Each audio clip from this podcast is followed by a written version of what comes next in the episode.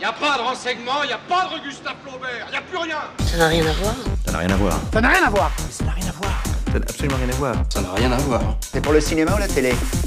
L'espace et le Moyen Âge, un robot et un chevalier, deux films qui à première vue n'ont rien à voir, mais on va quand même essayer d'en faire des parallèles foireux. Bienvenue dans Rien à voir les films, épisode 7. Aujourd'hui Benjamin n'est pas là, mais on a un remplaçant de bien meilleure qualité, Florent. bonjour, bonjour, bonjour Thomas, merci. Merci pour ce compliment incroyable. Cette semaine, on n'a pas vu beaucoup de films, pas beaucoup au cinéma. Euh, on attend la sortie de Dune 2 qui va sortir euh, demain, au moment où on enregistre. Impatient. Grande impatience. Euh, mais on a vu des séries, on a vécu quelques expériences. Tu veux nous en parler peut-être, Florent? Bah, j'ai commencé enfin à regarder Love, Death and Robots récemment. J'adore ça, je conseille ça à tout le monde. Cette série de, de- de courts-métrages d'animation qui ont une esthétique et une identité toujours très marquée, épisode par épisode. Euh, j'ai également euh, fait l'expérience récemment de Notes on Blindness, qui est une euh, expérience VR qui se focalise sur l'expérience de la cécité par un homme qui est devenu aveugle dans les années 80 et qui a tenu des journaux audio de son expérience tout du long. Si tu as vu Daredevil de 2003 avec Ben Affleck, il y a quelque chose qui ressemble un petit peu à ça dans le rendu des sons. C'est-à-dire, c'est, on est sur de la synesthésie, une représentation visuelle des sons, de l'environnement sonore. Et donc, comme c'est euh, quelque chose que vous visionnez au casque, tu as vraiment une, euh, une vision dans l'espace, une représentation spatiale euh, par de la, des, des taches de lumière bleue, des sons qui environnent. Et il y a un énorme travail du son qui a été fait pour que tu sois vraiment immergé, pour que tu aies un, un son qui soit euh, spatialisé, immersif, et euh, avec un bon casque, tu es vraiment plongé dans, dans cet espace euh, autre. Ok. Et euh, ça se fait euh, sur quel casque? Tu peux en faire l'expérience sur, par exemple, MetaQuest, c'est ceux sur lesquels j'ai fait ça, mais c'est également disponible sur, il me semble, sur la plupart des, des marchés VR. Et ça s'appelle comment du coup? Notes on Blindness, Notes on Blindness, très bien, sur les casques VR. Et Love, Death and Robots sur Netflix. Donc, exactement. Alors moi j'ai vu une autre série qui s'appelle For All Mankind, qui est disponible sur Apple TV+. Le synopsis en gros c'est en 1969, on a le premier astronaute qui met le pas sur la, Lune, sauf que c'est pas un astronaute, c'est un cosmonaute russe, et donc ça va faire que la course à l'espace va être relancée, que l'intérêt de l'espace va être grand. Les Américains vont vouloir être les, enfin, les deuxièmes à marcher sur la Lune, les premiers euh, dans d'autres manières, de, les premiers à envoyer une femme sur la Lune, les premiers à bâtir une colonie sur la Lune jusqu'à, dans la saison 3, dans les années 90, euh, envoyer euh, des astronautes sur Mars euh, pour créer une colonie. Et dans la saison 4, euh, encore plus exploiter cette colonie martienne. Alors c'est une très bonne série qui, je trouve, au fil des saisons, devient plus de la fiction que de la science-fiction. Dans les premières saisons, on a vraiment cet aspect scientifique Ouais. qui entre en jeu avec tous les ingénieurs à la NASA qui réfléchit euh, sur euh, des solutions à n'importe quel problème. Et on va avoir ça dans un contexte de guerre froide. Ça va vraiment impacter la guerre froide avec euh, du coup des astronautes qui vont venir armés sur la Lune, Oui. des, des- des conflits qui vont éclater. Dans la saison 2. Et au début de chaque saison, euh, ce qui est génial, c'est que entre les saisons, donc on fait un bond dans le temps de 10, euh, 10, 20 ans à chaque fois. Ouais. Et euh, on a toujours un petit générique qui nous montre tout ce qui s'est passé Oui. euh, dans les dernières années. Alors il faut vraiment rester focus pour essayer de, de rater aucun détail. C'est vraiment euh, hyper intéressant. Il y a vraiment beaucoup de choses qui changent. Ouais, c'est très stimulant au niveau euh, qu'est-ce qui aurait pu se passer, enfin tout ce qui est uchronie, tout ça. Après, ce que je reproche un petit peu aux, aux saisons suivantes, c'est qu'effectivement, c'est beaucoup moins science-fiction, scientifique. Et euh, j'ai l'impression qu'ils passent beaucoup plus de temps sur les drames humains, parce que euh, on est sur les, les personnages qui retournent. Et quand, euh, on, est, quand on arrive vers la série en étant complètement séduit par l'aspect uchronique de Ah, bah, c'est les, les Russes qui ont, qui ont atterri sur la Lune en premier. Euh, bah, quand on passe euh, quatre épisodes sur les drames personnels des, des personnages, euh, ça change un petit peu dans les saisons suivantes. Et c'est marrant parce qu'en plus, dans la saison 4, on arrive vraiment avec. Il y a des grèves sur Mars, des syndicats qui se créent et tout. Ah, peut-être que ça peut redevenir intéressant. J'ai pas, pas encore vu la saison 4, mais. plutôt intéressant à suivre en tout cas. Ce que vous pouvez suivre surtout, c'est notre podcast. Vous pouvez le suivre, le partager à vos amis fans de cinéma. On est présent sur à peu près toutes les plateformes d'écoute Spotify, Deezer, Apple Podcast, Google Podcast, Amazon Music, tout ça, tout ça. Et pour ne rater aucun épisode, vous pouvez aussi nous suivre sur notre compte Instagram Rien à voir les films. Le lien est disponible dans la description de ce podcast. Aujourd'hui, on va aborder deux films qui sont très très chers à mon cœur de cinéphile, de visionnage et revisionnage qui m'ont marqué. Tout d'abord Planète Interdite, sorti en 1956, et Monty Python Sacré Graal. Alors je vais commencer avec euh, Planète Interdite. Pour résumer un petit peu le film, c'est une expédition à travers l'espace dans le système Altaïr, et l'équipage du vaisseau C-57D va se poser sur la planète Altaïr 4, la fameuse planète interdite, pour enquêter sur la disparition de l'équipage du Bellérophon. Et le capitaine, incarné par Leslie Nielsen, va rencontrer un vieux scientifique euh, reclus dans, dans sa petite demeure, incarné par Walter Pigeon. Et il se trouve que ce scientifique a découvert les ruines d'une ancienne société, les Krell, qui vivaient sur cette planète il y a plus de 2000 siècles. Et leur héritage est peut-être à l'origine de ce qui a décimé l'équipage du scientifique et qui menace l'équipage actuel du C-57D. Florent, tu n'avais pas vu ce film? Non, je, je le découvre pour ce podcast. C'est vraiment une découverte assez incroyable. Je suis un fan inconditionnel de science-fiction, mais ça avait pour l'in- pour l'instant, euh, ça avait jusque-là été une lacune dans ma culture. Et, euh, et quelle surprise Je m'attendais à, à un, film assez, euh, assez euh, banal, mais en fait, c'est un vrai film de science-fiction qui pose un vrai problème qu'on retrouve dans des nouvelles de Isaac Asimov ou Frédéric Brown. Enfin, des, un vrai problème de science-fiction euh, comme on n'en fait plus, j'ai envie de dire. C'est vrai. Et donc, toi, par contre, euh, tu es aussi très très fan du film Sacré Graal. Ah oui, pour moi, les Monty Python, c'est vraiment une histoire de, de longue date. Et Sacré Graal, donc, ce, ce film qu'on a, qu'on a revu pour cet épisode, dans lequel le roi Arthur sillonne la Grande-Bretagne à la recherche de nobles chevaliers pour le rejoindre dans sa quête pour trouver le Saint Graal, le fameux Saint Graal. Mais rien ne se passera comme prévu. Un chevalier à trois têtes, des Français imbuvables, des chevaliers qui disent ni, un lapin tueur, de nombreuses péripéties s'enchaînent et les cadavres s'entassent. Autrement dit que c'est pas gagné. C'est fou, mais euh, rien que ton résumé suffit à me faire rire. Vraiment, ce, ce film, quel régal, quel, euh, en termes d'humour, d'absurdité, c'est vraiment euh, britannique. Eh oui, et euh, c'est donc le premier film des Monty Python, qui sont pourtant pas à leur première expérience d'audiovisuel, parce qu'ils sont forts des quatre saisons précédentes de, de Monty Python Flying Circus, qui est une série qu'ils ont produit pour la BBC avant de se lancer dans leur carrière cinématographique, une série que je recommande à absolument tout le monde. Quand on regarde Sacré Graal, euh, on se rend compte qu'il y a énormément des, des astuces d'écriture qu'ils utilisent dans la série, qui refont surface. Dans chaque épisode, il y a une certaine quantité de, de running gags, de, de blagues qui reviennent encore et encore dans l'épisode et même entre les épisodes. Et c'est exactement ce qui est euh, entretissé dans les différentes séquences du, du film euh, Sacré Graal. On a notamment cette blague euh, qui fait toute la longueur du film sur les, les oiseaux et les noix de coco, qui n'arrêtent pas de revenir et qui arrivent toujours vraiment au, au moment exact où on l'a oublié d'ailleurs. Qu'est-ce qu'elle fout là C'est notre coco? Oui, et les, noix de coco, justement, euh, très bonne euh, anecdote, euh, qui, qui fait vraiment tout l'ADN du film, c'est pourquoi est-ce que les, chevaliers se déplacent avec des noix de coco? Bah, C'est tout simplement, enfin, les noix de coco pour imiter le son des sabots des chevaux, c'est simplement parce que pour tourner le film, ils n'ont pas eu le- les moyens de louer des chevaux. Et donc, pour pallier ça, pour entrer ça dans leur univers et, et justifier ça à l'écran, bah, c'est le, le page euh, qui, qui les suit avec euh, des, coquilles de noix de coco. Et ce qu'on peut rappeler aussi, c'est que c'est un film qui a été réalisé par Terry Gilliam. Terry Gilliam qui a donc fait euh, quelques comédies avec les Monty Python et qui plus tard réalisera trois grands films quand même que sont Brasil, Las Vegas Parano et L'Armée des Douze Singes. Donc pour moi, les points communs entre ces deux films, on peut commencer dès le générique d'introduction, qui est une musique assez oppressante. Alors, euh, pour Planète Interdite, il faut savoir que la manière dont ils ont créé la musique, ils n'avaient pas de musiciens, euh, ils n'ont pas utilisé de vrais instruments en fait, c'était euh, des instruments métalliques euh, qui, sont, qui sont utilisés. Chaque note mettait beaucoup de temps à être produite, ce qui donne un côté très unique à cette musique. Et surtout leur a empêché de remporter une récompense. Parce que vu qu'ils n'étaient pas musiciens, ils n'ont pas pu être nommés dans des... Il n'y avait pas de musique, c'était des sonorités, comme ils le disent dans le générique, des sonorités électroniques et non pas de la musique parce que à l'époque ils considéraient que c'était pas de la musique. On est bien loin des Daft Punk. euh, C'est un des premiers, sinon le premier film à avoir une bande originale qui est entièrement électronique.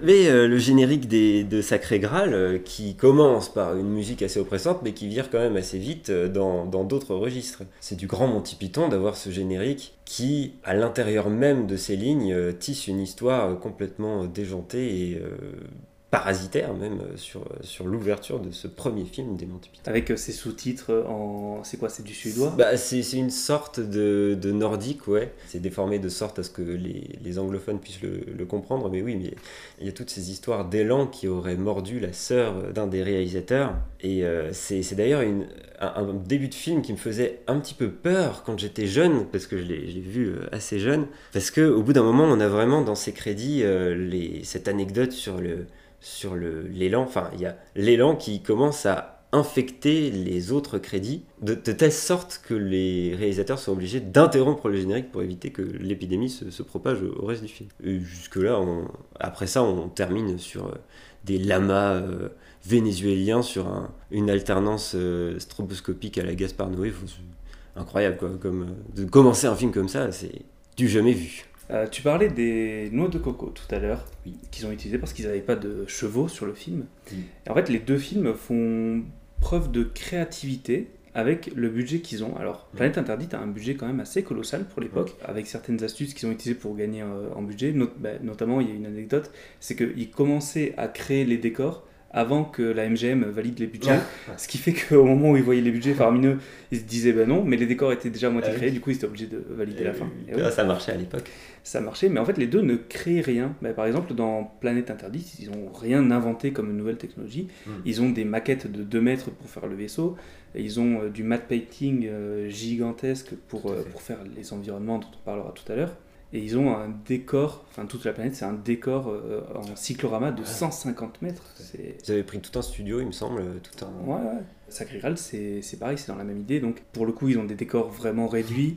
Euh, ils tournent en forêt. Ils ont vraiment galéré pour ça parce que euh, quand euh, les, les châteaux euh, historiques de la Grande-Bretagne euh, ont entendu que, enfin, ont été contactés par les Monty Python pour euh, organiser des tournages, bah, c'était pas vraiment dans le climat de l'époque de d'accueillir une troupe de, de joyeuderie pour euh, tourner dans un château historique qui est censé porter une certaine euh, déférence. Enfin, vu en plus le, le- le scandale que déchaînaient à chaque fois les Monty Python, parce que c'était vraiment subversif en fait, le- leur série euh, sur la BBC, c'était du jamais vu.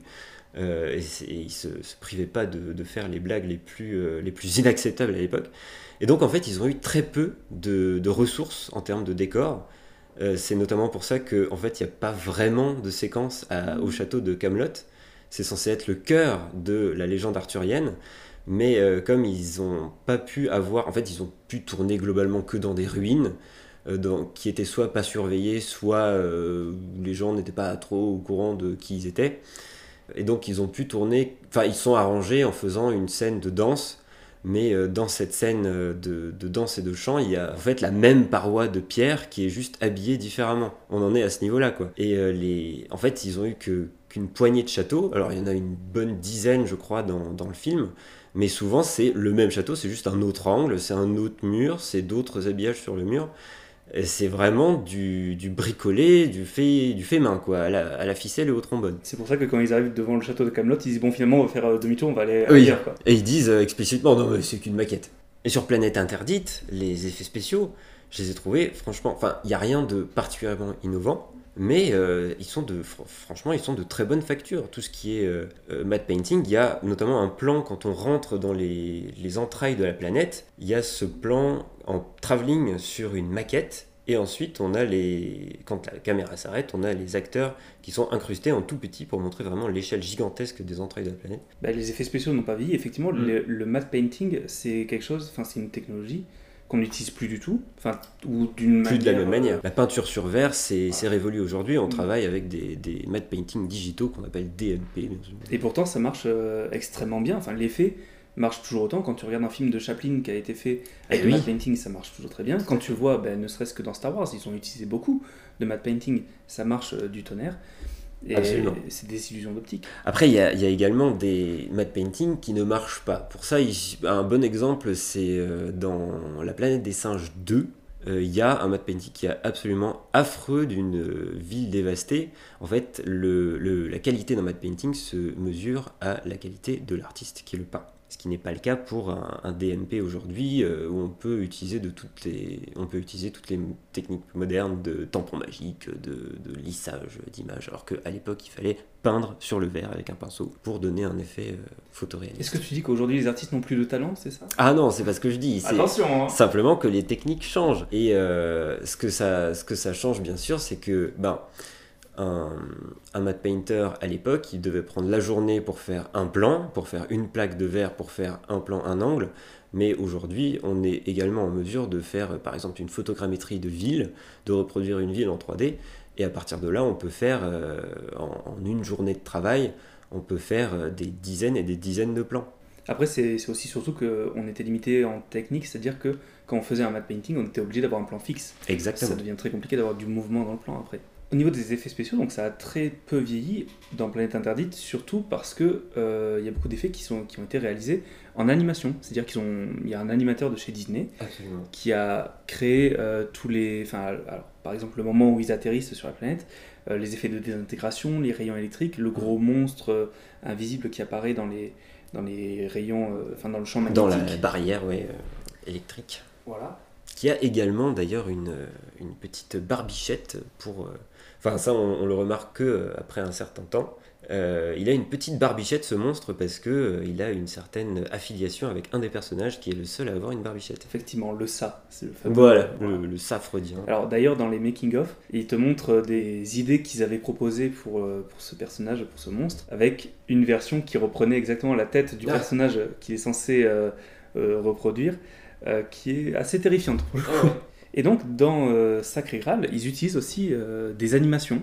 euh, des, alors, pas le même style euh, d'animation, mais où ils reprennent des, des fresques qui font bouger. Alors, c'est utilisé pour la transition des chapitres, et c'est aussi utilisé bah, pour le monstre qu'ils rencontrent dans, dans la grotte. À un moment donné, il y a un gros monstre qui arrive. Ils ne pouvaient pas le faire en vrai, donc ils le font en animation, et ils fuient en animation, C'est la fameuse grotte de Arg. à côté du château de Arg. Tout à fait, tout à fait. Et euh, c'est les fameuses euh, animations en papier découpé de Terry Gilliam qui s'est fait la main euh, pendant les quatre saisons de Flying Circus, encore une fois. C'est une des signatures de, des Monty Python, c'est ce pied qui écrase leur logo. Et ça fait partie du générique de Flying Circus. Et certains des sketchs de l'émission, euh, quelquefois de plusieurs minutes, étaient déjà réalisés en animation. Une technique assez coûteuse pour la télévision à l'époque. Ça aussi, c'était du jamais vu, mais au niveau. euh, Enfin, c'était du, disons, rarement vu, mais au niveau technique. Très bien. Et donc au niveau des décors intérieurs, on l'a dit, donc c'est le- l'ancienne société des Krell, c'est ça, euh, qui est dans la planète, donc euh, qui sont faits en matte painting, euh, on, on l'a dit, Des maquettes aussi. et qui donnent des décors intérieurs qui sont assez gigantesques. C'est Incroyable. c'est assez bluffant encore aujourd'hui de, de voir ça. C'est le personnage de Walter Pigeon qui dit euh, donc là on est en plein milieu, euh, par là-bas ça va, il y a 28 km, par là-bas il y a 28 km, là il y a 3800 étages. Ouais. Et quand on te montre, ça pourrait être du hors-champ, mais on te le Ouais, montre. oui, et t'as ça. vraiment cette sensation de c'est gigantesque, ça dépasse le, le champ de la caméra. C'est euh, des, sous forme de, de forme géométrique, c'est des lignes de fuite qui sont Mm. utilisées et qui rappellent, moi ça m'a beaucoup fait penser à l'intérieur du trou noir dans Interstellar, tu vois. Ah, Ces lignes de fuite la, euh, la infinies bibliothèque géante. La bibliothèque, Mhm. ouais. qui sont Ouais. infinies.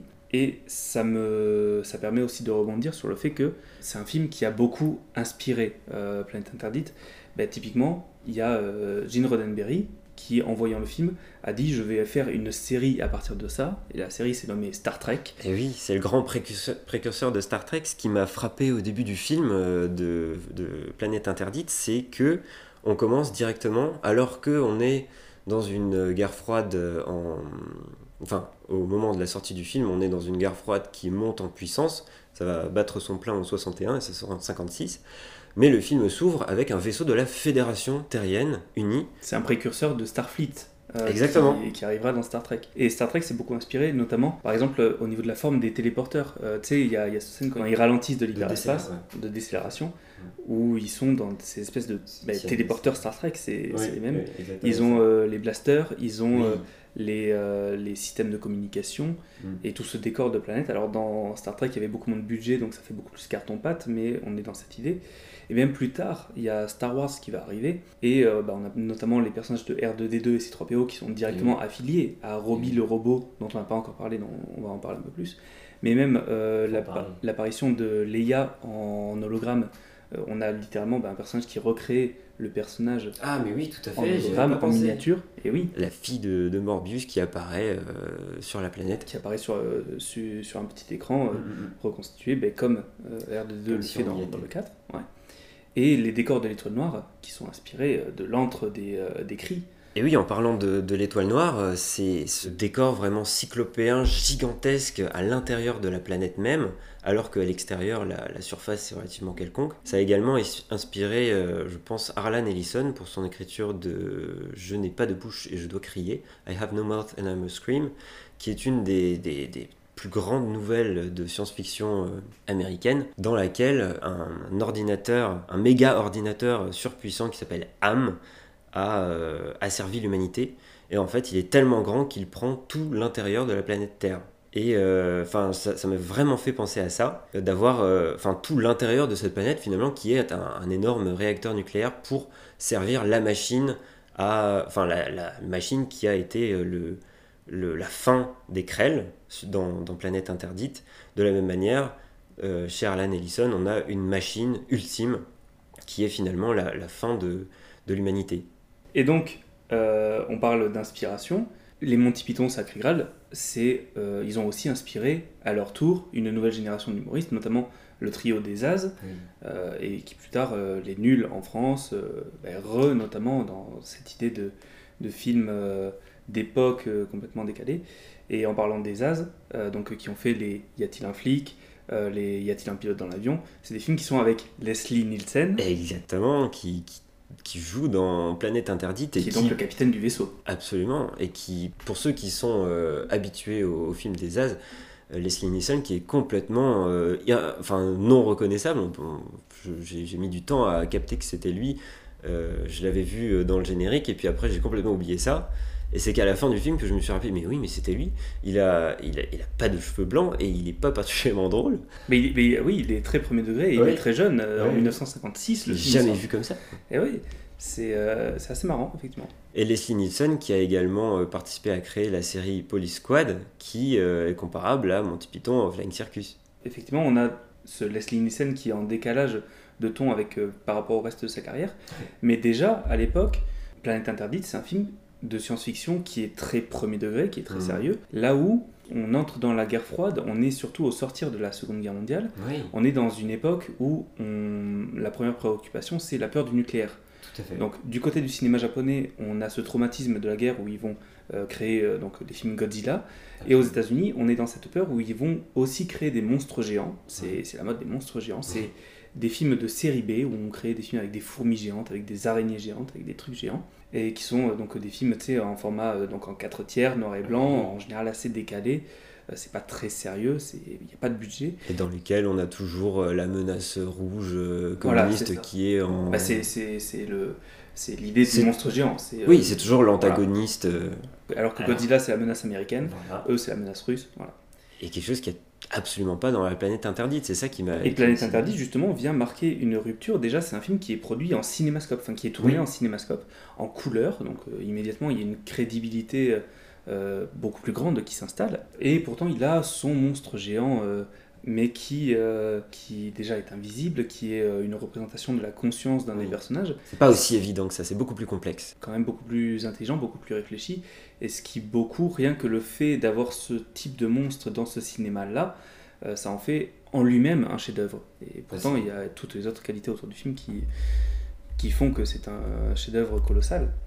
Et le film suivant, euh, à avoir autant d'ambition en termes de science-fiction, ça va être 2000 ans Odyssée de l'espace de Kubrick. Très probablement. En termes de cinéma, parce Mm. qu'entre-temps, on a des séries euh, de science-fiction, notamment Star Trek, mais en cinéma, ça va être, euh, ça va être euh, 2001 qui va finir d'asseoir une certaine crédibilité de la science-fiction. Ce qui est remarquable d'ailleurs par rapport à 2001 qui sort un an avant le premier alunissage euh, des Américains sur la Lune, et non pas des Russes comme dans euh, For All Mankind, alors que dans 2001, ils il montrent déjà une base lunaire. Euh, ce qu'on a dans, dans Planète Interdite qui sort en 56, c'est des gens qui partent déjà vers les étoiles, alors qu'on est 5 ans avant le premier homme en orbite, Yuri Gagarin, en 61. Et il mentionne que dans les années, je crois que c'est 2200, qu'on a conquis les planètes du système Oui. solaire et qu'on s'est étendu après. C'est dans la, la le tout début du film, l'introduction, ça peint vraiment un tableau euh, grandiloquent de la, conquête spatiale, de ce que ça pourrait devenir euh, après, euh, après la sortie du film.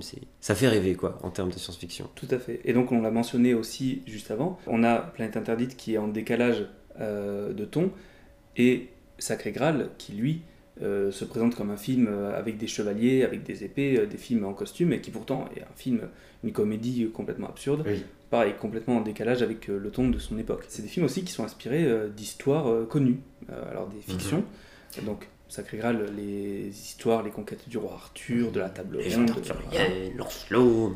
Et Planète Interdite, est-ce que tu sais d'où ça vient? Non. Qu'est-ce qui a inspiré le scénario? C'est Shakespeare. C'est une histoire de Shakespeare. Ah oui. Tempête. Euh, Tempête, oui. Qui se déroule euh, dans un, plutôt dans un huis clos. Alors c'est la même histoire que Planète Interdite. C'est Ouais. euh, un vieux magicien qui se retrouve seul avec sa fille sur une île déserte. Et euh, donc il y a un bateau qui vient pour les sauver. Et la fille tombe amoureuse d'un des membres d'équipage. C'est exactement ça. En parlant de femmes, justement, dans les deux films, on retrouve des femmes libérées. Alors, dans Sacré Graal, on a cette scène avec Galade qui se retrouve dans ce château avec euh, plein de femmes qui ont toutes envie de faire l'amour, alors que lui a fait vœu de chasteté. oui, oui, c'est d'ailleurs très compliqué pour lui de, de maintenir ce vœu. Et donc, dans Planète Interdite, on a euh, la fille du scientifique, Aïta. Alta, qui désobéit à son père, qui, elle, veut s'émanciper, qui veut découvrir le monde, à la manière de, à manière de Poor Things de Yorgos Lanthimos, Ah oui. qui est sorti à Que j'ai pas encore vu, c'est un scandale. Ah, à voir, franchement. On me l'a dit, on me l'a dit. Et d'ailleurs, les tenues que porte Anne Francis, Oui. donc, euh, qui est l'actrice qui joue Alta Oui. dans ce film, elle porte des mini-jupes. Oui. Est-ce que tu sais quand ont été créées les mini-jupes? Euh, pas longtemps avant, il me semble. Bah, Pas longtemps après, surtout, dans les années d'accord. 60. Ah, ça, je Eh savais oui. pas ça. Ah ouais, le film est assez visionnaire, c'est-à-dire qu'elle porte des mini-jupes alors que ça n'existe pas. À l'époque, les femmes portent des robes. Donc, euh, à la même manière que Star Trek, finalement, qui s'est trouvé euh, extrêmement novateur au niveau de la représentation à la télé d'une sexualité plus libérée.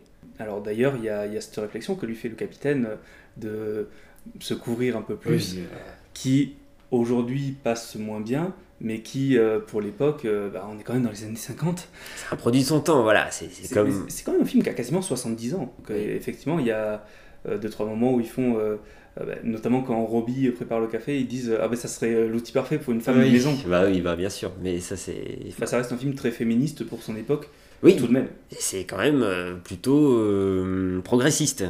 Dans les deux films, on a aussi euh, un personnage qui intervient à un moment donné, qui crève l'écran, qui vole la vedette à tous les personnages. Mhm. Alors dans Sacré Graal, j'ai noté le Chevalier Noir. Oui. Voilà. il y en a plusieurs comme ça. Et donc c'est un personnage qui vient dissonner parce que euh, le Chevalier Noir c'est censé être un personnage très fort, euh, très euh, incroyable, presque impossible à battre. Très menaçant, Très oui, menaçant. presque une épreuve finale. Et que finalement le roi Arthur bat assez facilement qu'il ridiculise en lui coupant les bras. Et littéralement, il le démembre euh, vivant euh, en, en 3-4 minutes. euh. Alors ça sonne violent comme ça, mais c'est une scène qui est C'est hilarante. c'est vraiment hilarant. Parce que le, le personnage se fait couper les bras, il continue à se battre avec les jambes, avec le buste, avec tout ce qu'il Il peut. n'abandonne jamais. Et donc on a ce personnage dont on a très peu parlé jusqu'à présent dans Planète Interdite, qui est Robbie, le robot, Robbie. qui...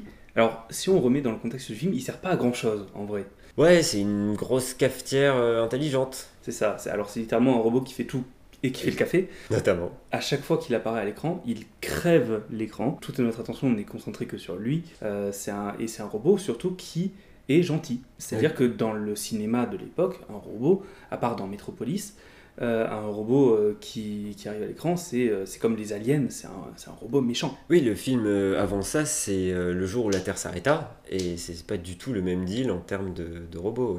Ben, même euh, la guerre des mondes, même la guerre des mondes, voilà, c'est des robots. Bon, c'est c'est des, des véhicules, mais euh, c'est oui, c'est même. Enfin, les machines ne sont pas nos, nos amis généralement. Et c'est surtout un robot qui fait vrai. Euh, on voit au travers, euh, on... enfin, il a une, une vraie crédibilité. Sa façon de parler comme ça en cliquetis puis traduction en, en voix, je trouve ça mais une idée géniale. C'est un robot aussi qui respecte les trois lois d'Asimov, Exactement. Qui sont, est-ce que tu les as en tête? Alors la première, euh, aucun robot ne doit heurter, ne doit blesser un humain. La deuxième, aucun robot ne doit désobéir à un humain, sauf si cela contrevient à la première loi. Et troisième loi, un, un robot doit euh, préserver sa propre existence, sauf si ça vient en contradiction avec la première ou la deuxième loi. Ce qu'on retrouve dans iRobot. Euh, tout à fait. Bah oui, euh, l'adaptation par excellence. Et d'une mais- certaine manière, dans Robocop, Oui. avec encore plus de lois, euh, Il y a quelque chose comme ça, oui. dont la Après, dernière qui est cachée. voilà, la, la- la grande, euh, la grande aventure du cycle des robots de Asimov, euh, c'est euh, pas uniquement euh, énoncer les trois lois et. Enfin, si, c'est énoncer les trois lois et voir ce qui se passe et voir notamment toutes les contradictions, tous les problèmes. Mais euh, les respecte toutes, il fait très bien son travail. Il est très fort, il est incroyable et surtout il a dépassé complètement son média d'origine. Alors la première chose c'est que c'est devenu un produit dérivé. C'est-à-dire que ça ne se faisait pas à l'époque d'avoir des jouets à partir, euh, à partir d'un film et pourtant ben, les enfants qui grandissaient dans les années 50 voulaient leur jouet de Robbie le robot. Je veux mon jouet de Robbie le robot mais ça coûte une couille aujourd'hui. Oui. Et c'est aussi un acteur, c'est-à-dire qu'il est euh, mentionné au générique, Oui. donc un- Introducing Robbie le robot, Oui, il, est marqué sur la Comme fiche. si c'était déjà une star, comme s'il savait euh, très bien que Mais c'est littéralement une star, c'est- c'est-à-dire Ouais. que Robbie le robot a joué dans d'autres Oui. films. Il apparaît euh, dans la série Lost in Space, dans le film Lost in Space, dans The Invisible Boy, dans la série Wonder Woman. Mm. C'est c'est un robot qui fait des apparitions dans d'autres films, ça ne s'est jamais vu ailleurs. Et il fait un petit caméo dans Gremlins, euh, Oui. un tout petit euh, à côté d'une euh, cabine de téléphone. Euh, Pour la MGM, c'était pas forcément la, la meilleure idée de le créer sur le papier en se disant euh, qu'est-ce qu'on est en train de faire. Ça leur a quand même coûté 100 000 dollars pour le créer. Donc, de euh, l'époque. Aujourd'hui, ça serait l'équivalent d'un million Ouais. euh, pour le créer. En sachant qu'ils en avaient un seul, C'est impensable ça d'avoir une version de ton robot alors que on le voit pendant quasiment tout le film. Euh, Aujourd'hui, dès qu'on a un, un objet un petit peu spécial, il y a quasiment une, enfin, une version de l'objet par plan dans lequel il va apparaître. ah oui, en fonction de si c'est un gros plan, si c'est un gros Voilà, ou de ce qu'il fait. Par exemple, les, les R2D2 euh, dans Star Wars, même dans le premier, il n'y en avait pas qu'un seul. Euh, pour euh, quand il fallait qu'il se déplace au sol, bah, c'était un, un R2D2 euh, téléguidé. Quand c'était des mouvements de tête, c'était un acteur nain qui, qui était dedans, voilà, Kenny Baker, le fameux. Il y avait tout un tas de R2D2 sur le, sur le tournage. Et là, enfin, d'apprendre qu'il y avait qu'un seul Robbie le robot sur tout le tournage, vu en plus comment il dandeline, comment il, euh, il se dandine de gauche à droite, on a constamment l'impression qu'il va tomber à la renverse à chaque pas. Il devait y avoir des gens sur le plateau qui, qui suaient à grosses gouttes. Mais dans les making-of, c'est ce qui explique. euh, Tu sais, il y a cette scène d'introduction où il sort de son véhicule, où il marche, Oui. il est pas sûr de lui, il, il avance très très doucement, effectivement. Mais en fait, c'est surtout parce qu'il il marchait avec un léger dénivelé et que sur la première prise, il a failli se casser la gueule, qu'il a fallu oui. 15 techniciens pour le maintenir debout. oh la vache. Et donc, pour en revenir au budget, il a, créé, il a coûté 100 000 euros, enfin 100 000 dollars, ce qui est un quart du budget de Sacré Graal. Oui. Quand on Oui, remet en perspective, c'est complètement fou. faut, faut vraiment regarder les, les making-of de Sacré Graal. euh, Enfin, quand on aime le, la manufacture du cinéma, la fabrique du cinéma, c'est vraiment ça regorge d'astuces en tout genre euh, pour faire un film de cinéma, mais avec trois fois rien, avec trois bouts de ficelle. euh, C'est Sacré Graal, c'est vraiment un, un- un exemple de premier film. C'est ouais, ils avaient une volonté vraiment de créer Ouais. quelque chose. euh, ouais.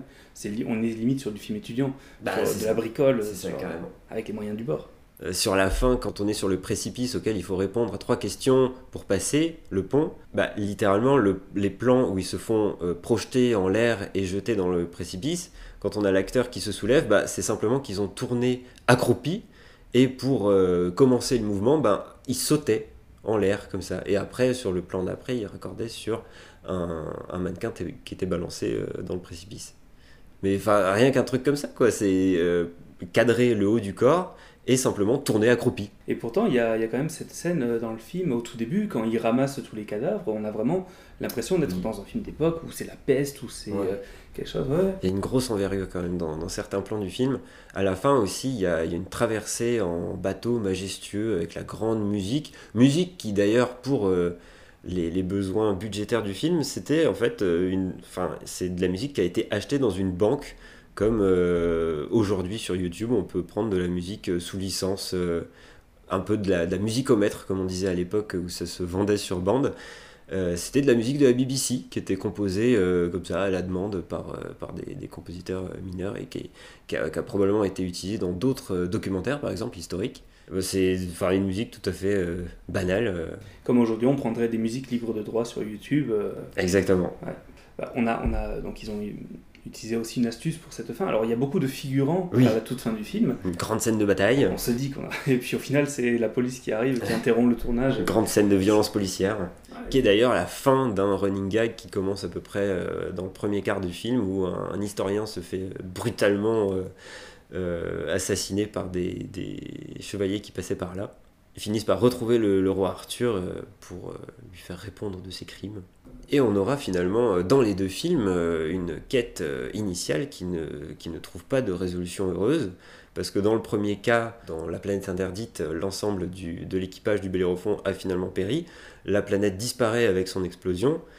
Tandis que dans Sacré Graal, bah, l'entièreté de la, de la table ronde qui reste, parce que la plupart en fait sont morts juste avant dans le précipice, se fait arrêter par la police euh, anglaise. Donc deux films qui ne trouvent pas de réponse à leur quête, deux films créatifs, deux films, Foisonnant même. deux films en décalage avec leur genre, avec leur époque, deux films qui euh, ont des grandes inspirations et qui ont inspiré beaucoup, des films majeurs qui sont Planète Interdite et Sacré Graal. Merci à tous d'avoir écouté cette septième émission de Rien à voir les films. J'espère que ça vous a beaucoup plu pour la prochaine émission. Florent, est-ce que tu peux me dire quel film tu as choisi? Alors, les deux films que j'ai choisis pour l'émission suivante sont Casino Royale Oh. et Casino Royale. Ah, la, la- Le la- film de 67 et le film de 2006. Ok. Et euh, donc deux films qui se ressemblent beaucoup, mais qui en fait n'ont Oui. rien à voir. Non, bien sûr. Ok, ben, j'ai hâte de, de voir ça. Donc euh, sûrement avec Benjamin, euh, si, euh, s'il va mieux la semaine prochaine. En attendant, si ce soir vous n'avez rien à voir, vous pouvez retrouver Sacré Graal sur Netflix et Planète Interdite sur euh, quelques plateformes de vidéos à la demande. Et bien évidemment, les deux films sont disponibles en Blu-ray et en DVD. Merci de nous avoir écoutés. On se retrouve très vite pour une prochaine émission. Ciao, bye Merci à vous, salut à tous. Vous êtes un robot, n'est-ce pas? C'est exact, monsieur. Pour votre commodité, je suis réglé pour répondre au nom de Ravi. The knights who say Nick demand a sacrifice. Knights of Nick, we are but simple travelers who seek the enchanter who lives beyond these woods. Je me suis dit que ça ferait plaisir à tous si je pouvais améliorer un peu l'ordinaire, enfin, si je pouvais trouver une botte de radis. Écoute, j'ignore dans quel but t'es en train de mentir, mais un bon conseil, reviens avant le retour du commandant ou alors ça bardera pour nos matricules. Hello, daffy English kniggets and Monsieur Arthur King who has the brain of a duck, you know. So, we French fellows out with you a second time. How dare you profane this place with your presence? 480 bouteilles. Total, 220 litres. Whisky de chez nous et du fameux. ça se boit tout seul, ça.